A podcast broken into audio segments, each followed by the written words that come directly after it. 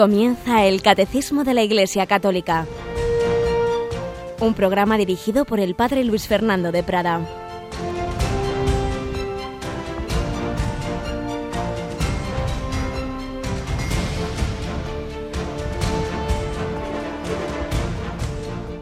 Muy buenos días, bienvenidos de nuevo a esta nueva edición del Catecismo de la Iglesia Católica. Seguimos peregrinando tras la estrella de la fe en este año 2014, profundizando en esa nuestra fe, profundizando en esa doctrina católica que nos ofrece la Iglesia para que conozcamos realmente lo que creemos, por qué lo creemos y demos testimonio de ello, como nos insiste un día sí y otro también el Santo Padre Francisco. La fe es para vivirla con alegría y para transmitirla. ¿No te parece, Cristina Rubio, que estás en el control? Buenos días. Pues claro que sí, Padre. Muy buenos días. Con alegría y también a estas horas de la mañana, ¿verdad que sí? Siempre con alegría. Eso está muy bien. Pues nada, Cristina, vamos a seguir profundizando, no sin recordar a nuestros oyentes que estamos superados por las cajas que inundan los estudios de Radio María, ¿verdad?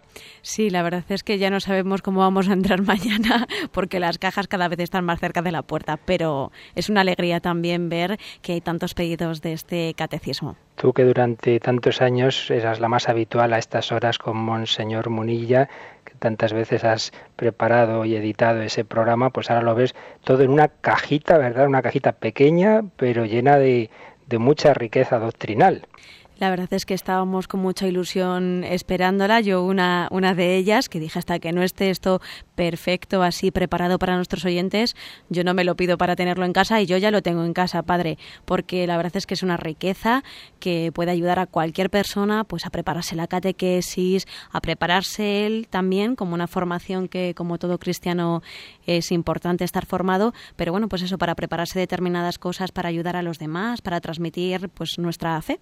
Sin duda, 11 DVDs que están en un estuche muy bien elaborado, con esa foto dedicada a Radio María por Monseñor Munilla y sobre todo con esa gran tarea que ha hecho nuestro voluntario Isidro de que a la vez que podemos leer en la pantalla del ordenador el número o los números del catecismo que nos interesan y los documentos que cita, a la vez podemos escuchar la explicación de Monseñor Munilla. Pues ya sabéis, a partir de las 9 de la mañana que ya se ponen nuestros voluntarios al teléfono, o mañana a estas horas, que tendremos el último día de campaña, a esas horas podréis también solicitar este, este catecismo, este, esta síntesis admirable que durante siete años ha hecho Monseñor Munilla. Pero bueno, ahora hacemos nosotros también lo que podemos de otra manera, pero también la doctrina es la misma, es la que nos ofrece la Santa Madre Iglesia. Pues vamos a comenzar esta nueva edición, como siempre, con un primer comentario que nos ayude a entonarnos nuestro día, que nos ayude a empezar el día con alegría y con amor.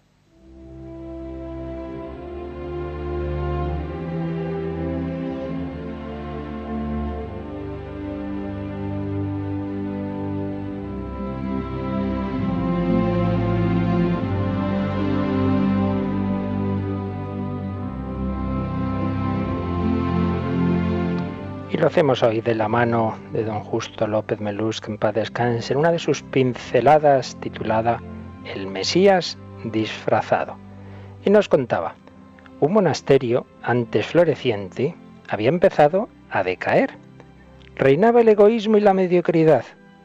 El abad se preguntaba, preocupado, qué pecado habrían cometido. Un día el abad fue a visitar a un santo varón, y les puso sus cuitas. El santo varón le contestó, es que uno de vosotros es el Mesías disfrazado, y vosotros no lo sabéis. Ese es vuestro pecado. De regreso al monasterio, el abad se preguntaba cómo no lo habrían reconocido y quién podría ser. ¿Acaso el hermano cocinero? ¿O el portero? ¿El administrador? No, no podía ser. Tenían muchos defectos, pero ¿no podrían ser esos defectos parte de su disfraz? Llegado al monasterio contó a los monjes la respuesta del santo varón. Gran sorpresa para todos, increíble. Claro que... Y por si acaso, empezaron todos a tratarse con respeto y amor. Tal vez sea este el Mesías, nunca se sabe, se decían al encontrarse, al tratarse, y el monasterio recobró su antiguo fervor. ¿De qué sirven los ojos si está ciego el corazón? Pues qué bella historia. Muchas veces se nos olvida eso, que lo que hagáis a uno de estos a mí me lo hacéis. ¿Quién eres tú, Jesús? le preguntaba Saulo. Yo soy Jesús a quien tú persigues. ¿Quién eres, Señor? Yo soy Jesús a quien tú persigues. En nuestro prójimo está escondido Jesús. Si tuviéramos más viva esa fe, que es el Señor, quien está escondido en este familiar, en este vecino, en este compañero de trabajo, le trataríamos bien. Cuidado, que está aquí el Señor. Tendríamos esa caridad, ese amor, pero se nos olvida, nos quedamos en los defectos evidentes. Se nos olvida que Jesús ha unido el amor a Dios con el amor al prójimo, que no hay verdadero amor a Dios si no se ama eficazmente al prójimo, en quien Jesús se ha hecho especialmente presente. Nos lo recuerda el Papa todos los días. Los ha hecho sus hermanos preferidos, a los pobres, enfermos. Una injusticia cometida contra cualquier persona es una bofetada que golpea el rostro de Cristo. Un cristianismo sin dimensión vertical perdería su sentido, pero un cristianismo que escapara a sus responsabilidades con las personas sería un rechazo de la encarnación, de este Dios que se ha hecho hombre, que se ha hecho niño, que se ha hecho un prófugo que huía a Egipto, de este Jesús al que tantas veces rechazaron. El que rehúse tomar responsabilidades respecto a los desheredados, a los pobres, dice don Justo, es tan culpable de herejía como los que rechazan tal o cual artículo de la fe. Pues pidamos al Señor esta visión de fe para este día, para este año y para toda nuestra vida.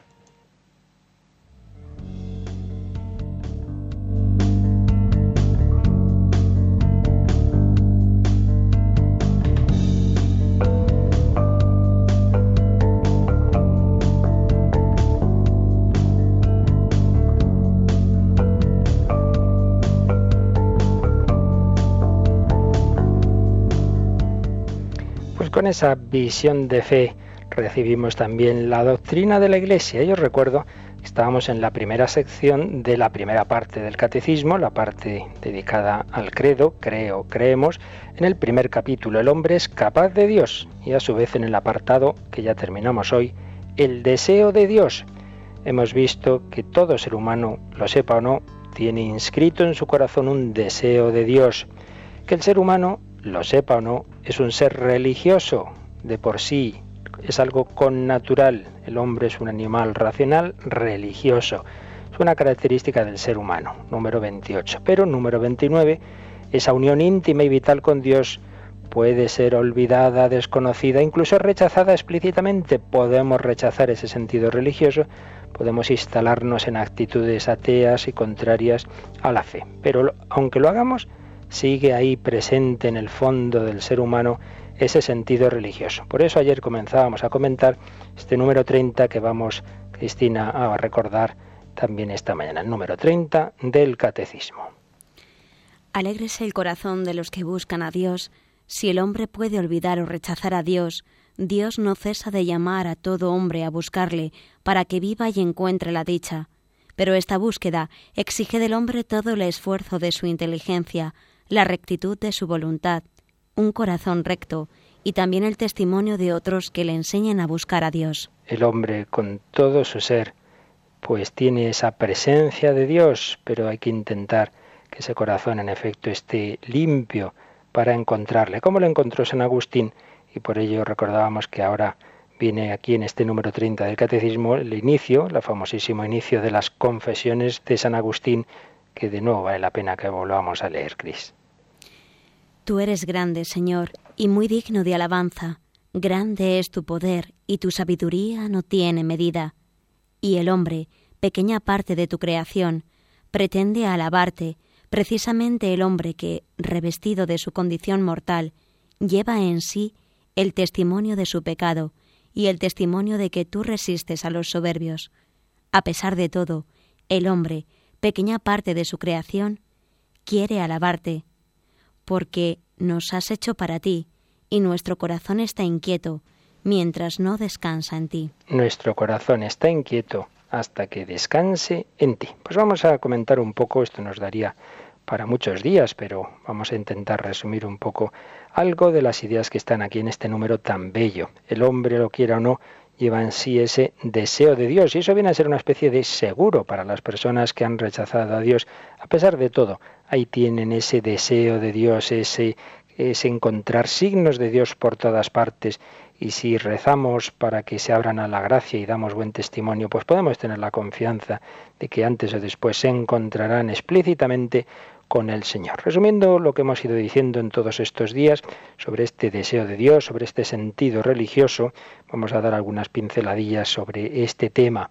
Ante todo, que nos demos cuenta de esa idea tan importante. El ser humano de por sí es un ser religado. Me parece que hemos puesto el ejemplo que puede chocar, pero que lo ponía Víctor Frankl, este gran eh, psiquiatra, pero que era también filósofo, un hombre muy culto, que estuvo en los campos de Auschwitz, de que así como ese ombligo nos recuerda que todos hemos dependido de nuestra madre, que ha habido un cordón umbilical que nos ha ligado con ella, pues todos en nuestra alma, en nuestra conciencia, podríamos decir que tenemos una especie de ombligo existencial ese sentido religioso que nos recuerda que no somos ni nuestro origen ni nuestro fin, que dependemos de otro.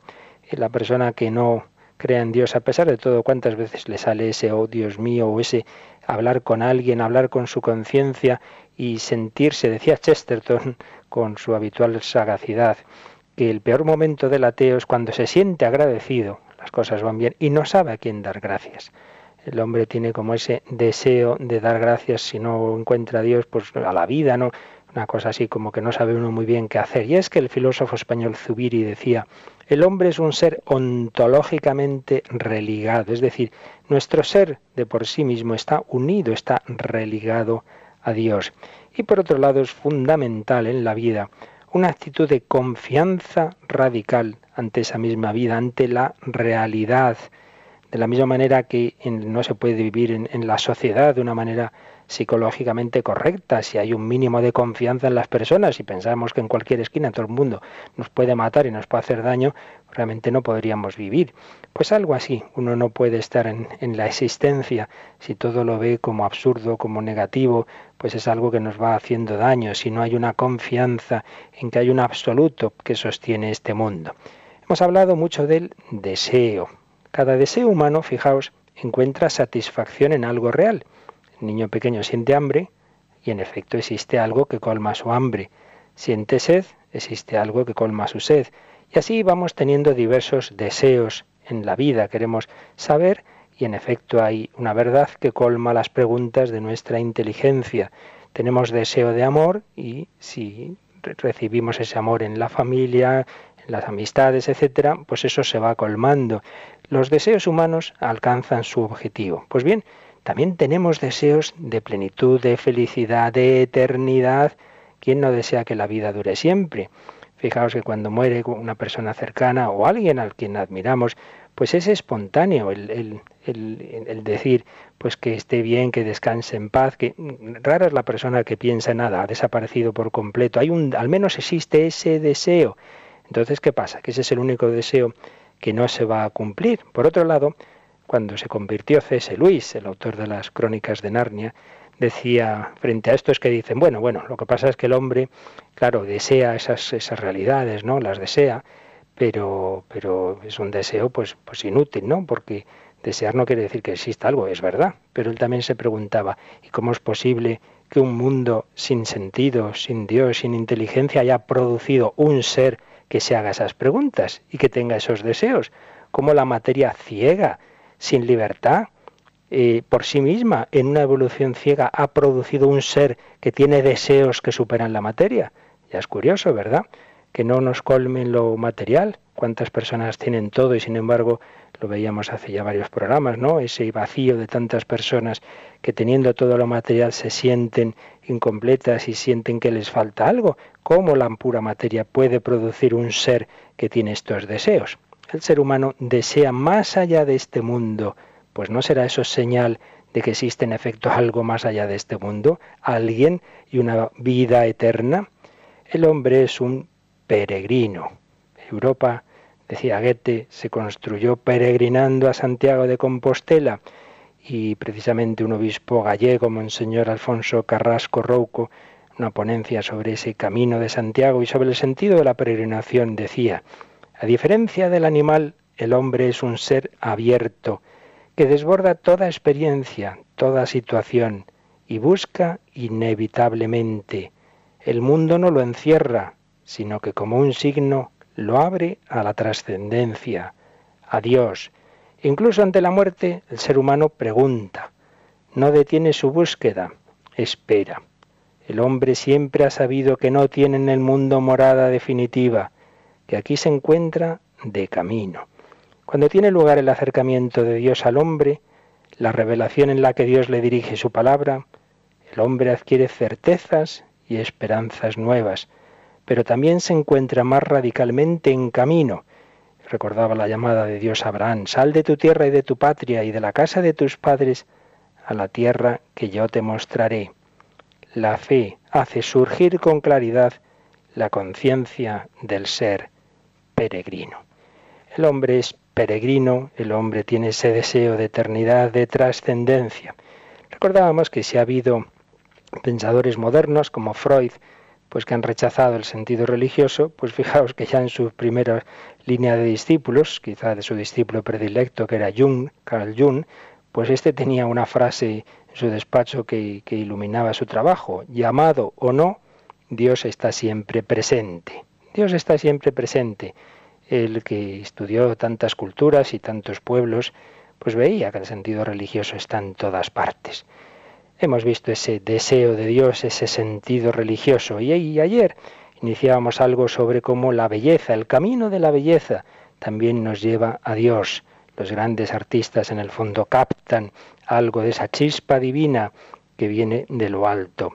Y podríamos ver que incluso poetas que no han tenido clara la fe, pero sin embargo en su poesía tienen un sentido religioso. Por ejemplo, Damas Alonso se dirige a Dios y le dice, te pedí muchas veces que existieras, hoy te pido otra vez que existas. Mi amor te ama, que existas. Te lo pido con toda tu inmensa intensidad.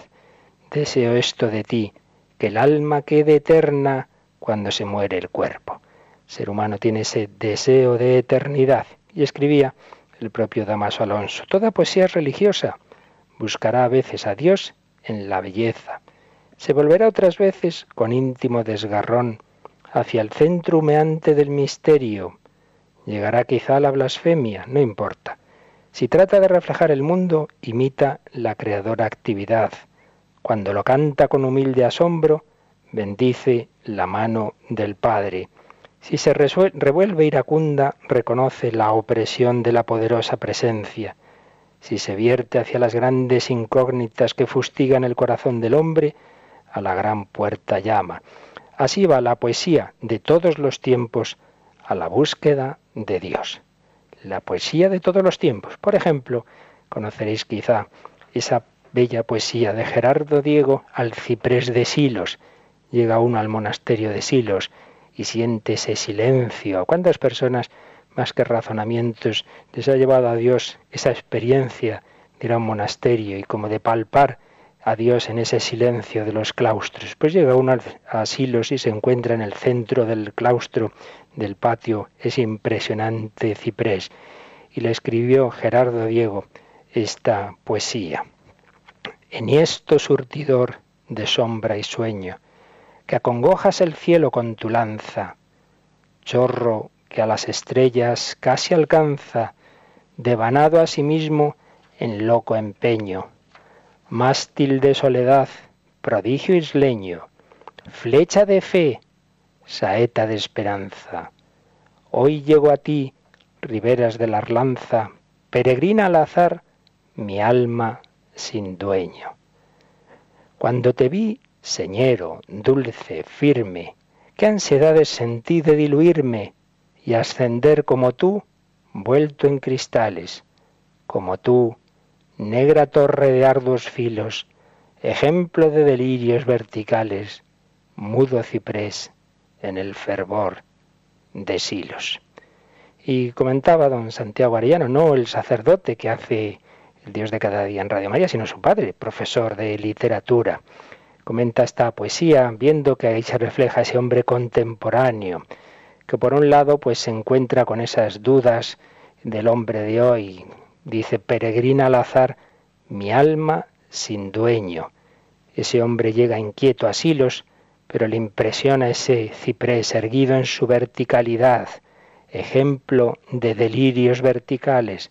Comentaba Arillano, claro que las cosas de lo alto algo tienen de locura, de delirio vertical, frente a la ramplonería de nuestra existencia, frente al sinsentido existencial.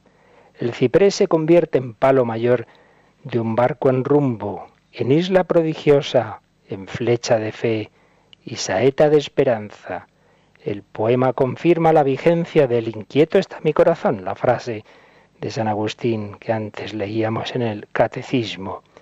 Y el hallazgo del sentido hace estallar en gozos al corazón confuso. Silos es una invitación a ascender en busca de lo mejor. Cuando te vi, señero, dulce firme, qué ansiedades sentí de diluirme y ascender como tú, vuelto en cristales. La poesía, ¿y qué diríamos de la música? ¿Qué diríamos de la música? Pues todo gran músico, la verdadera música, pues refleja, refleja esa belleza que se intuye, viene de otro mundo. Vamos a escuchar un fragmento de una película que intenta seguir, aunque no es muy histórica, pero bien, refleja más o menos eh, algo de Beethoven, copying Beethoven. Hay una copista que está ayudando a Beethoven y en un momento dado pues tienen un diálogo entre esta mujer que le ayuda a copiar eh, la música y el compositor. En esta película vamos a escuchar ese diálogo. ¿Por qué quiere estar cerca de mí? ¿Por qué? ¿Por qué me hace creer que yo también sé componer música? Música. Música.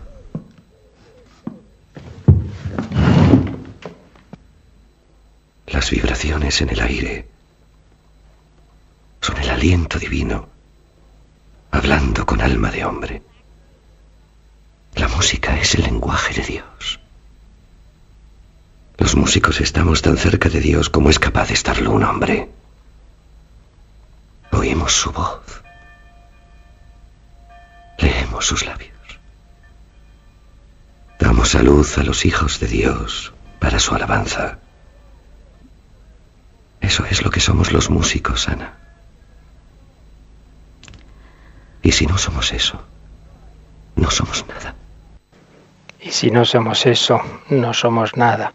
El músico en realidad no crea, sino que refleja, refleja la belleza que le viene de lo alto. ¿Cuántas personas precisamente la música ha sido un preludio para su encuentro con Dios, un instrumento? Recordemos cómo Paul Claudel se siente llamado por la música que brotaba de la Catedral de Notre Dame en una noche buena a entrar en ella y ahí recibe la gracia de la conversión y sobre todo nuestro García Morente también en París, pues cuando oye por la radio, oye la infancia de Jesús de Berlioz y eso va preparando su alma para esa experiencia mística que iba a tener que él llamará el hecho extraordinario.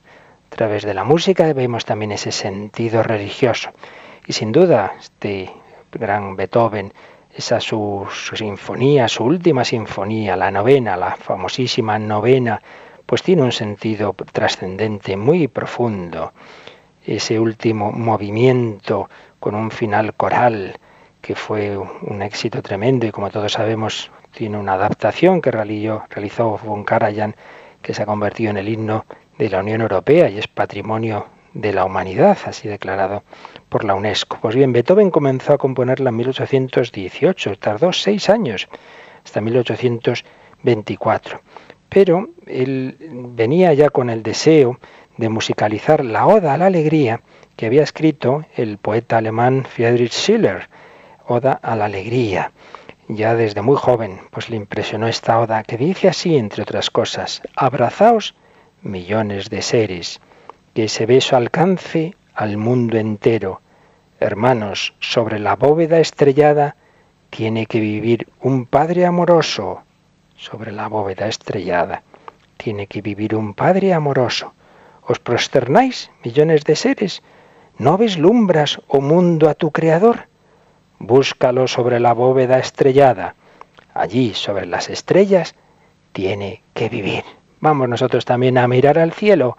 Vamos sobre este fondo musical maravilloso a pedir al Señor que nuestro corazón cada día le busque más, más allá de las estrellas, tengamos ese deseo profundo de Dios.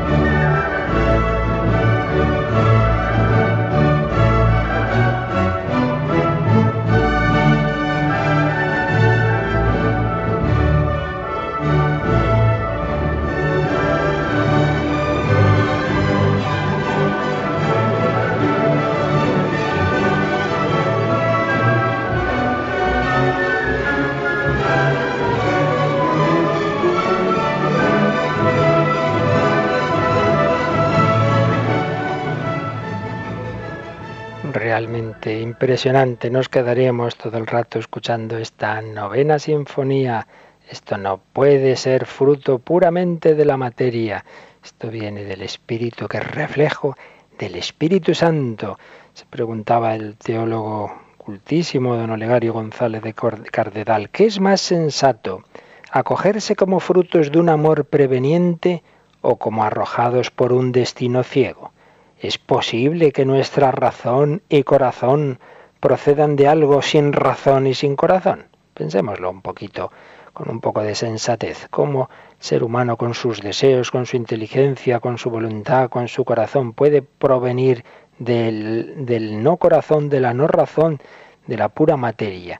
A poco que uno piense se da cuenta de que, es realmente absurdo pues lo que está tan extendido, esa visión de que el, el mundo se autoexplica sin Dios. Y seguía escribiendo, cada uno somos un absoluto ante Dios y ante Él tenemos que responder con el nombre con el que previamente Él nos llama a cada uno.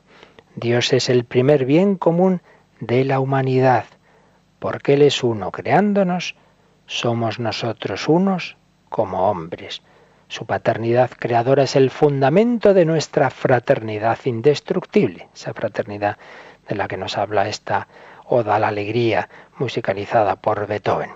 Y Monseñor Javier Martínez, arzobispo de Granada, escribía hace algún tiempo, tenemos sed de Dios, esa sed nos constituye. Ya sé que muchos no la llaman así, porque no conocen al que puede saciarla. Y si no lo conocen, o si no pueden percibir lo que conocen de él como relacionado con la plenitud de su vida, no pueden ni siquiera nombrarlo. Santa Edith Stein, refiriéndose a su maestro Husserl, que no era creyente, decía que todo el que busca la verdad busca a Dios, aunque no lo sepa. Lo mismo puede decirse de quien ama la belleza, en cualquiera de sus manifestaciones. Quien busca la belleza busca a Dios, aunque no lo sepa. O de quien desea el amor, el bien supremo, o la felicidad. Porque quienes no se conmueven ante nada, o dicen que no se conmueven, no suele ser en virtud de un acto verdaderamente racional y libre. El escepticismo cínico no es la posición espontánea de la razón, sino que supone una violencia. Por, la general, por lo general, los escépticos recuerdan el comentario que hacía la zorra al abandonar la viña en la clásica fábula de la zorra y las uvas. No están maduras. Se hacen escépticos por resentimiento y frustración, porque el corazón está herido tal vez muy herido, al haber esperado la plenitud de algo o de alguien que no la puede dar. Esa herida hace comprensible el despecho y permite abrazar a quien se refugia en él, pero a la vez esa herida da testimonio del abismo infinito de nuestra sed, aunque ese abismo solo puede reconocerse y nombrarse cuando uno encuentra a quien lo colma que bellamente lo expresaba don Javier. Todos tenemos deseo de infinito, cuando no lo encontramos tenemos esas decepciones que van haciendo muchas veces a las personas heridas y que ya se hacen escépticas de todo, no creen en nada ni en nadie, pero si se encuentran con Dios se dan cuenta de que era la sed de Dios la que les movía en todos los momentos. El mundo es un signo. Poníamos ayer el ejemplo de esa chica que recibe un ramo de flores no sabe de quién viene, pues no son simplemente unas hojas que están ahí de no sé qué eh, modelo de planta que los botánicos clasifican, hombre, no, es un signo de que hay alguien que te quiere. Pues muchas veces vamos por el mundo viendo signos y sin enterarnos. Pero es verdad que un signo no se impone con una evidencia tal que quite la libertad. Los expertos en la literatura inglesa suelen contraponer el estilo de C.S. Lewis, que antes citábamos, y el de J.R. Tolkien. Tolkien profundamente católico, le gustaba en sus obras, muy particularmente en El Señor de los Anillos, dejar como diversos signos, que en realidad eran signos de profundo sentido católico, pero que no son como muy explícitos, hay que estar un poco atento para darse cuenta de que estaba ahí dejando una obra católica, pero que no lo parece de primeras vistas y puede ser leída, y así es de hecho por muchas personas no católicas que no se dan cuenta del trasfondo que tiene y va dejando signos como Dios nos los deja en el mundo. El mundo es un signo de Dios. Lo malo es que a veces nos quedamos en la apariencia y no vamos más allá, no nos damos cuenta de que apunta hacia arriba, hacia Dios, destino y fin del hombre. En él se cumplen las exigencias humanas de búsqueda del porqué último y del bien, del amor, de la justicia, de la felicidad.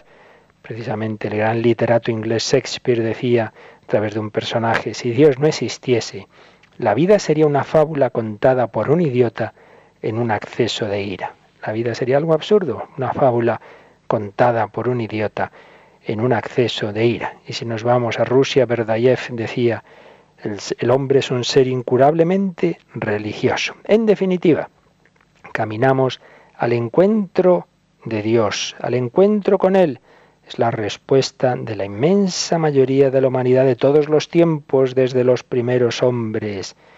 Escribe don Manuel Guerra, historiador de las religiones. El afán de plenitud del hombre sólo se realizará del todo en Dios, mediante la contemplación gozosa de quien es espíritu purísimo, la vida, la verdad, el amor, la bondad, la belleza, en una palabra, la infinitud. Y Hermann Terst este gran analista, escribe muchos artículos, en uno de ellos hace algún año escribía, en España hay millones de españoles que pese a la burda o sibilina propaganda anticatólica creen en la trascendencia y la sacralidad del ser humano. en el hecho de que todos hemos sido creados a imagen de Dios. Que muchos no sean estimulados por nada más que su beneficio inmediato en la tierra, porque nada esperan después, no significa que muchos otros crean realmente en que somos solo ese no significa que todos crean realmente que somos solo ese producto darwinista de usar y tirar, seres intercambiables por insectos o peces. Ese concepto que tanto asesino y tragedias ha generado, especialmente en el siglo XX. Muchos creemos que el ser humano es un prodigio divino por su capacidad de sufrir y amar. Y es que ciertamente, si no hay fe en Dios, al final el ser humano pues es eso, un animal más o menos evolucionado, que se puede hacer con él lo que se quiera, sobre todo si no protesta, como no protesta el niño concebido y no nacido, pues lo quitamos de medio si nos molesta, o el anciano o el discapacitado, lo eliminamos si no se entera, aplicamos la eutanasia, porque seríamos eso, como insectos o peces, y ese concepto de los totalitarismos del siglo XX pues dio lugar, como recordaba Germán Terz, a tantos genocidios que amenazan en el horizonte también hoy día y además con muchas más potencialidades en el campo de la, de la manipulación genética, si no hay unas visiones éticas del ser humano como digno porque tiene un espíritu, porque tiene un alma que no puedes tratar como si fuera un insecto, podemos hacer cualquier barbaridad y de hecho las estamos haciendo. Y antes de ser Benedito XVI, el gran pensador Joseph Ratzinger también escribía, ¿por qué nos empeñamos en encerrarnos en una autarquía inexistente, es decir, en una autosuficiencia? ¿Por qué nos escondemos detrás de la grave máscara de la autosuficiencia, con lo cual ocultamos y reprimimos lo más propio de nuestro ser, esa necesidad fundamental que tiene el hombre de poder exclamar, hablar, suplicar? Esto constituye la represión fundamental de nuestro tiempo y el núcleo de muchas neurosis. Es decir, el hombre tiene ese sentido religioso, ese deseo religioso lo reprime, pues entonces decía Ratzinger siguiendo a Jung, este discípulo de Freud, y podíamos añadir también a Víctor Frankl, que desarrolló este tema, cuando el hombre reprime el sentido religioso, está ahí el núcleo de muchas neurosis.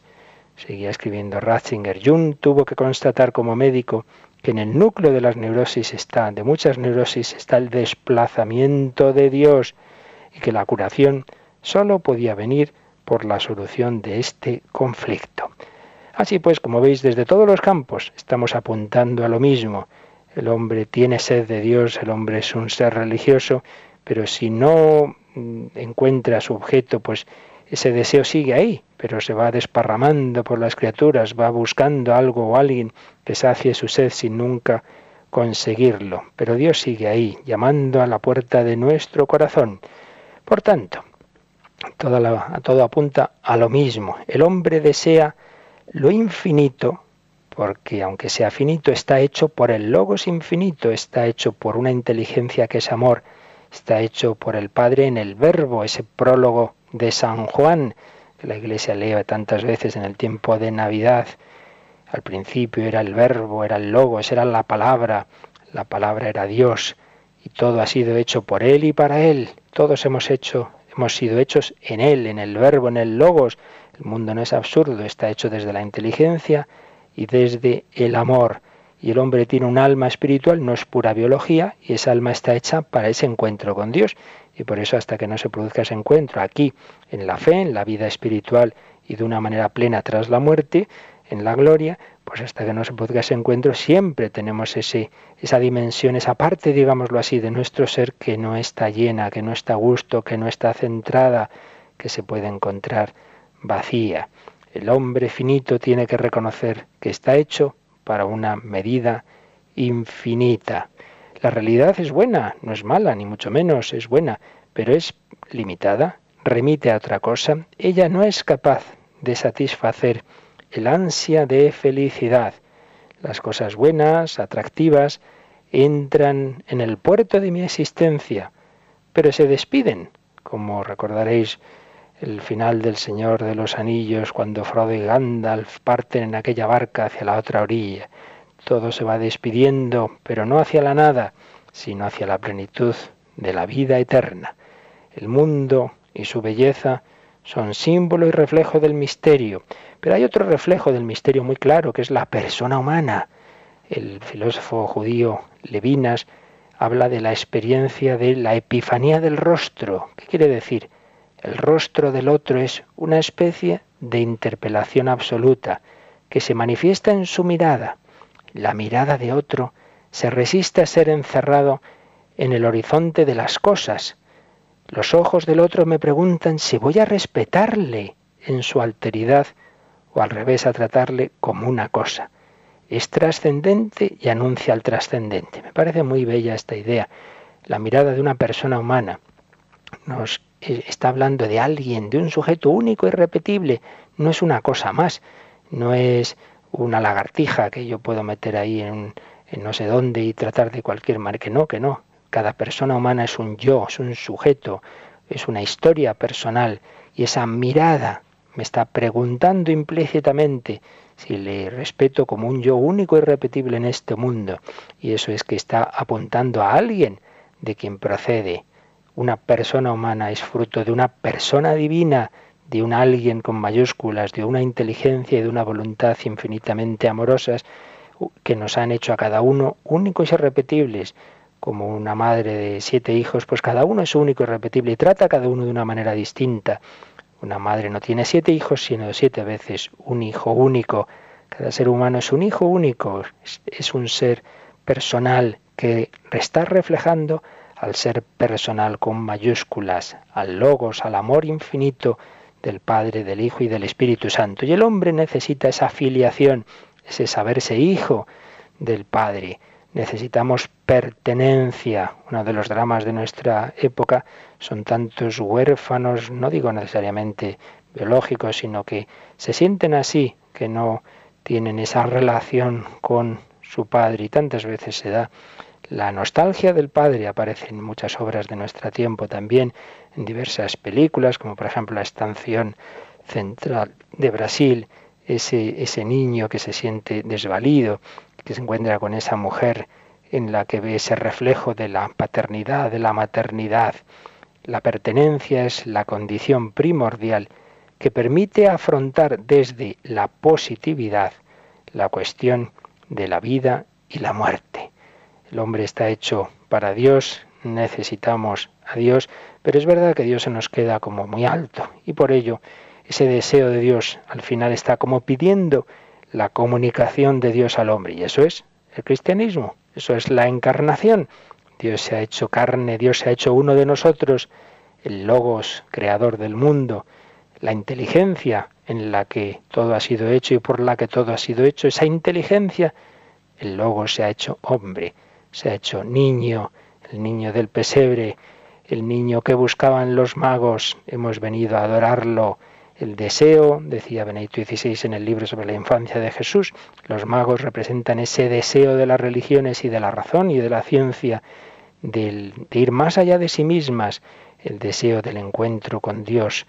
Esa estrella que estaba en el cielo indicaba pues ese camino, esa peregrinación, esa nostalgia del absoluto. Creo que ya dijimos en otra ocasión, pero lo repetimos, que según algunos, en el origen etimológico de la palabra deseo, puede estar desiderium en el sentido de lo que está en las estrellas, lo sideral, siderium, porque quizá hace referencia a cuando los antiguos romanos se preguntaban si un deseo se iba a cumplir.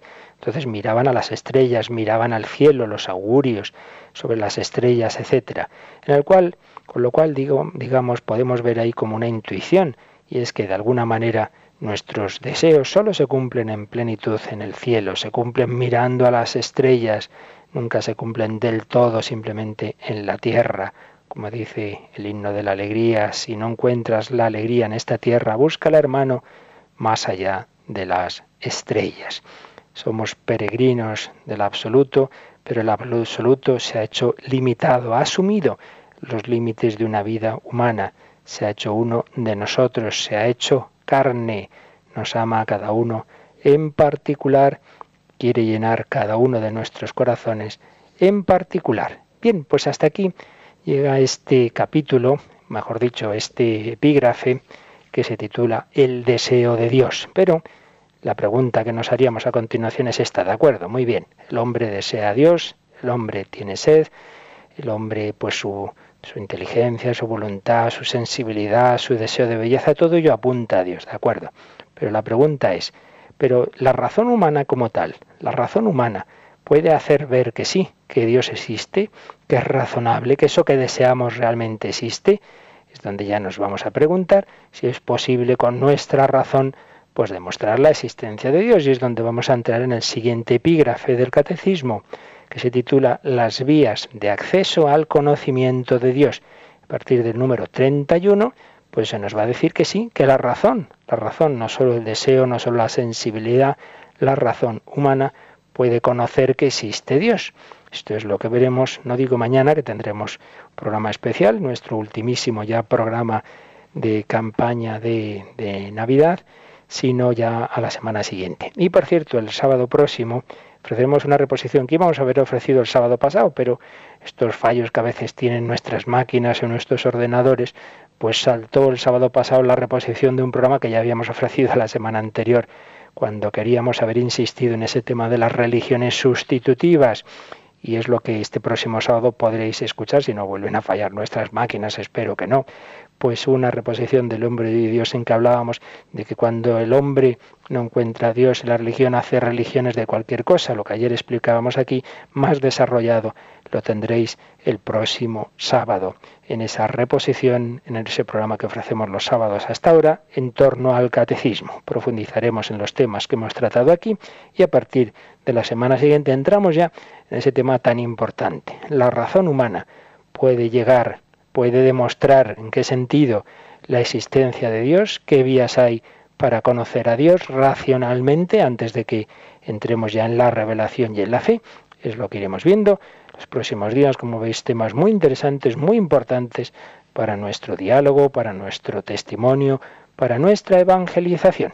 Pues nos quedamos meditando lo mucho que hoy hemos visto, recordado este sentido religioso que todos tenemos, esa sed de Dios lo haremos con una canción que nos habla de esa sed, la sed que solo Dios puede colmar, pero antes nos van a recordar el correo y el teléfono al que podéis escribir o llamar si queréis ahora hacer algún comentario, alguna pregunta. Participa en el programa con tus preguntas y dudas. Llama al 91 153 8550.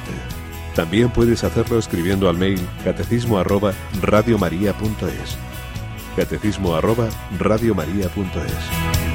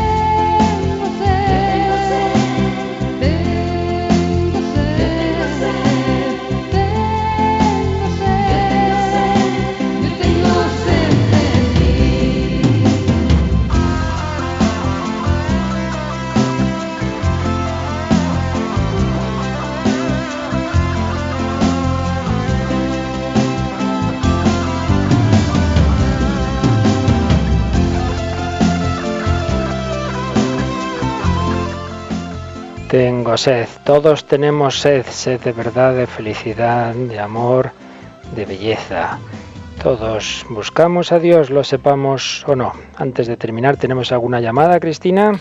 Sí, tenemos una llamada de María, de Canarias, que, bueno, pues realmente la llamada es de uno de, sus hijos de 13 años, mm. que siempre cuando van rezando el ángelus en el coche y cuando dicen el verbo se hizo carne y mm. habitó entre nosotros, se pregunta por qué si habitó lo decimos en pasado, si el Señor sigue habitando entre nosotros en estos momentos.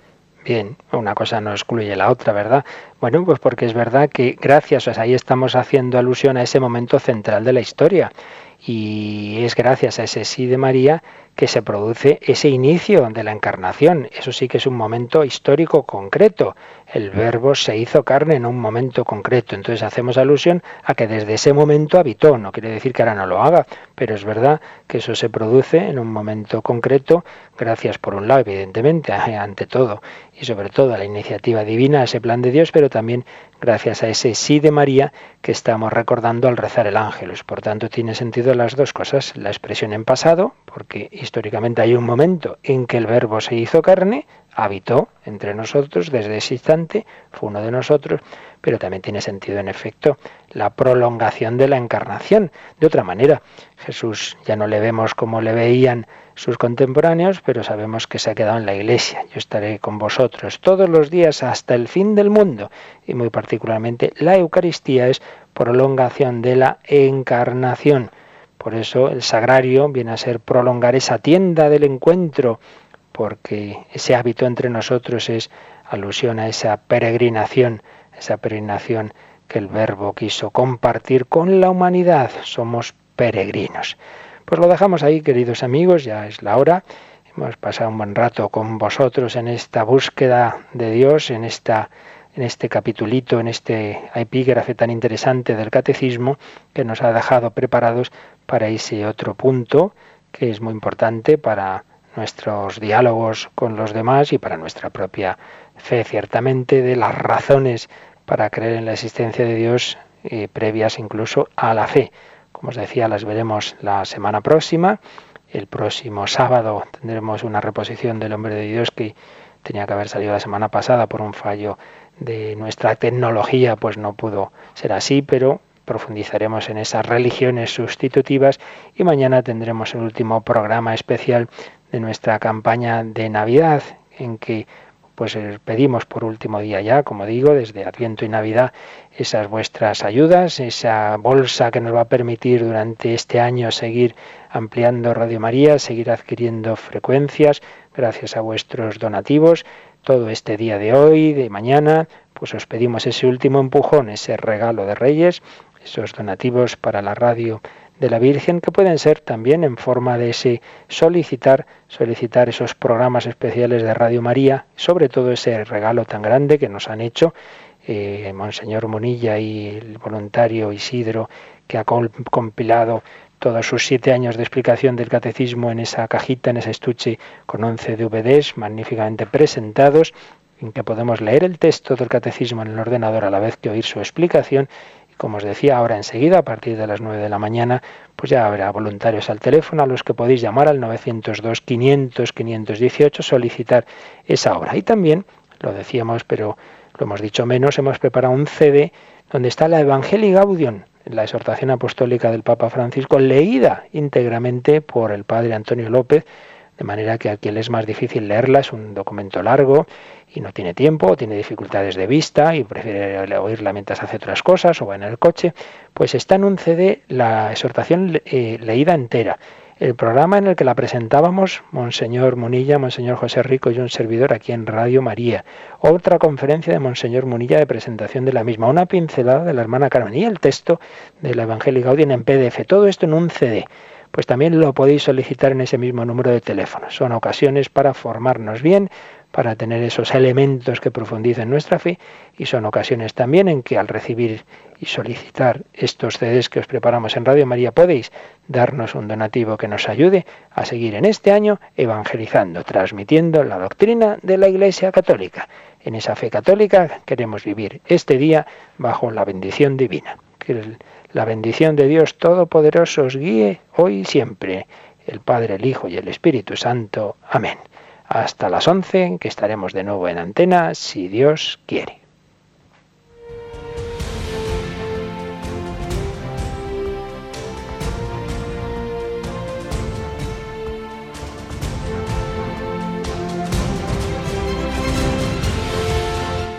Han escuchado en Radio María el Catecismo de la Iglesia Católica.